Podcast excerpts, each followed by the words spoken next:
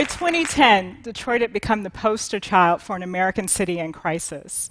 There was a housing collapse, an auto industry collapse, and the population had plummeted by 25% between 2000 and 2010.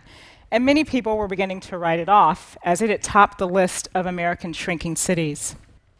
By 2010, I had also been asked by the Kresge Foundation and the City of Detroit to join them in leading a citywide planning process for the city create a shared vision for its future.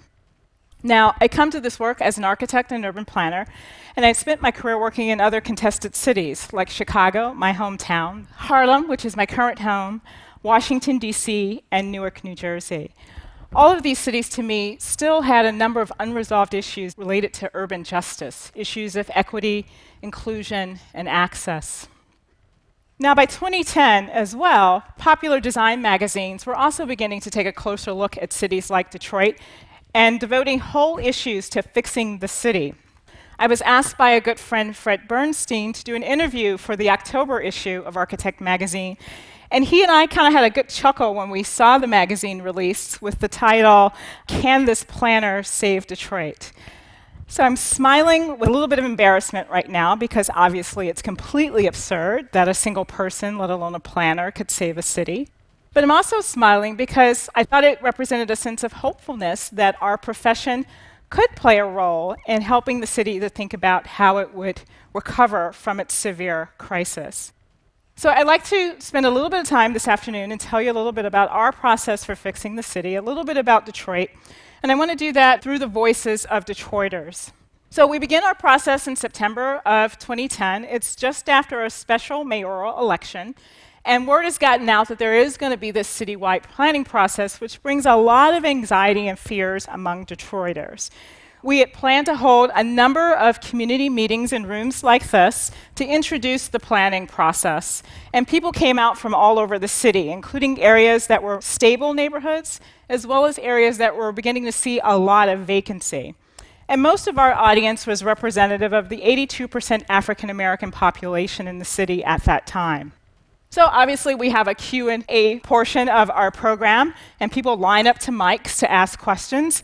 Many of them step very firmly to the mic, put their hands across their chest and go, "I know you people are trying to move me out of my house, right?" So that question is really powerful and it was certainly powerful to us in the moment. Um, when you connect it to the stories that some Detroiters had, and actually a lot of African Americans families have had, that are living in Midwestern cities like Detroit. Many of them told us the stories about how they came to own their home through their grandparents or great grandparents, who were one of 1.6 million people who migrated from the rural South to the industrial North, as depicted in this painting by Jacob Lawrence, The Great Migration. They came to Detroit for a better way of life. Many found work in the automobile industry, the Ford Motor Company, as depicted in this mural by Diego Rivera in the Detroit Institute of Art. The fruits of their labor would afford them a home, for many, the first piece of property that they would ever know, in a community with other first time African American home buyers. The first couple of decades of their life in the North is quite well, up until about 1950, which coincides with the city's peak population at 1.8 million people. Now, it's at this time that Detroit begins to see a second kind of migration, a migration to the suburbs. Between 1950 and 2000, the region grows by 30%. But this time, the migration leaves African Americans in place as families and businesses flee the city, leaving the city pretty desolate of people as well as jobs. During that same period between 1950 and 2000 2010, the city loses 60% of its population, and today it hovers at above 700,000. The audience members who come and talk to us at night tell us the stories of what it's like to live in a city with such depleted population. Many tell us that they're one of only a few homes on their block that are occupied, and that they can see several um, abandoned homes from where they sit on their porches. Citywide, there are 80,000 vacant homes. They can also see vacant property. They're beginning to see illegal activities on these properties, like illegal dumping. And they know that because the city has lost so much population, their costs for water, electricity, gas are rising because there are not enough people to pay property taxes to help support the services that they need. Citywide, there are about 100,000 vacant parcels. Now, to quickly give you all a sense of scale, because I know that sounds like a big number, but I don't think you quite understand until you look at the city map. So the city is 139 square miles. You can fit Boston, San Francisco, and the island of Manhattan within its footprint. So if we take all of that vacant and abandoned property and we smush it together, it looks like about 20 square miles, and that's roughly equivalent to the size of the island we're sitting on today, Manhattan, at 22 square miles. So it's a lot of vacancy. Now, some of our audience members um, also tell us about some of the positive things that are happening in their communities. And many of them are banding together to take control of some of the vacant lots, and they're starting community gardens, which are creating a great sense of community stewardship. But they're very, very clear to tell us that this is not enough, that they want to see their neighborhoods to return to the way that their grandparents had found them. Now, there's been a lot of speculation since 2010 about what to do with the vacant property. And a lot of that speculation has been around community garden or what we call urban agriculture. So many people would say to us, what if you just take all that vacant land and you can make it farmland? It can provide fresh foods, and you know, it can put Detroiters back to work too.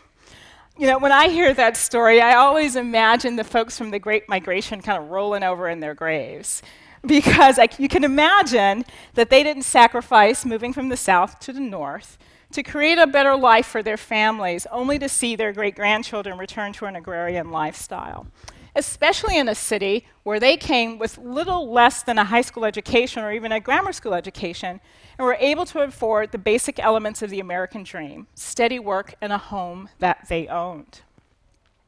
Now, there's a third wave of migration happening in Detroit, a new ascendant of cultural entrepreneurs.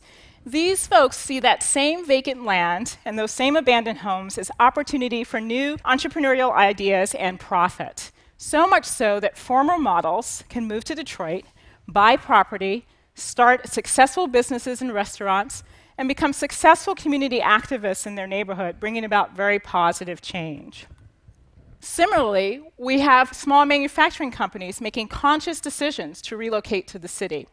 This company, Shinola, which is a luxury watch and bicycle company, deliberately chose to relocate to Detroit, and they, they quote um, themselves by saying they were drawn to the global brand of Detroit's innovation. And they also knew that they can tap into a workforce that was still very skilled in how to make things. Now, we have community stewardship happening in neighborhoods. We have cultural entrepreneurs making decisions to move to the city and create enterprises. And we have businesses relocating. And this is all in the context of what is no secret to us all a city that's under the control of an emergency manager, and just this July filed for Chapter 9 bankruptcy. So, 2010, we started this process, and by 2013, we released Detroit Future City, which was our strategic plan to guide the city into a better and more prosperous and more sustainable existence. Not what it was, but what it could be.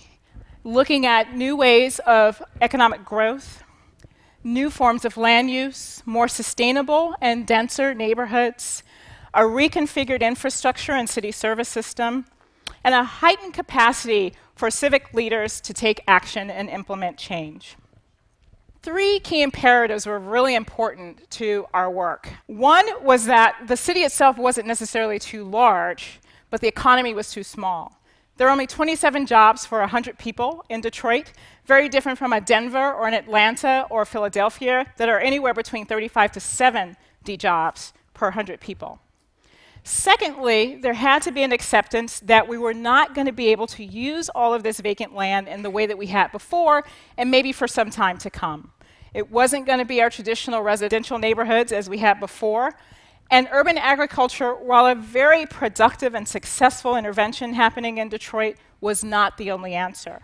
That what we had to do is look at these areas where we had significant vacancy but still had a significant number of population of what could be new, productive, innovative, and entrepreneurial uses that could stabilize those communities where still nearly 300,000 residents lived.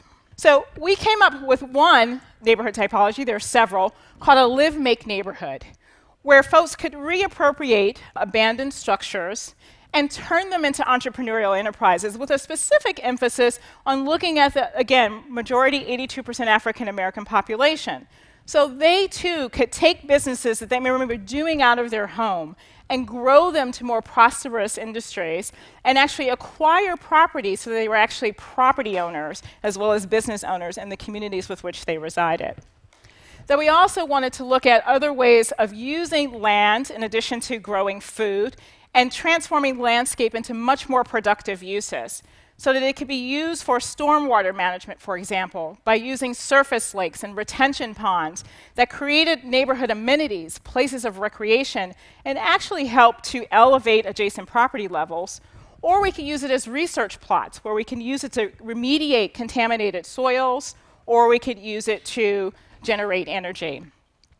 So, the descendants of the Great Migration could either become precision watchmakers at Shinola, like Willie H., who was featured in one of their ads last year, or they can actually grow a business that would service companies like Shinola.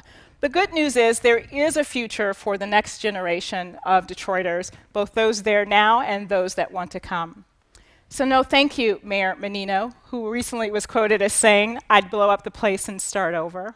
There are very important people, business, and land assets in Detroit, and there are real opportunities there. So while Detroit might not be what it was, Detroit will not die. Thank you.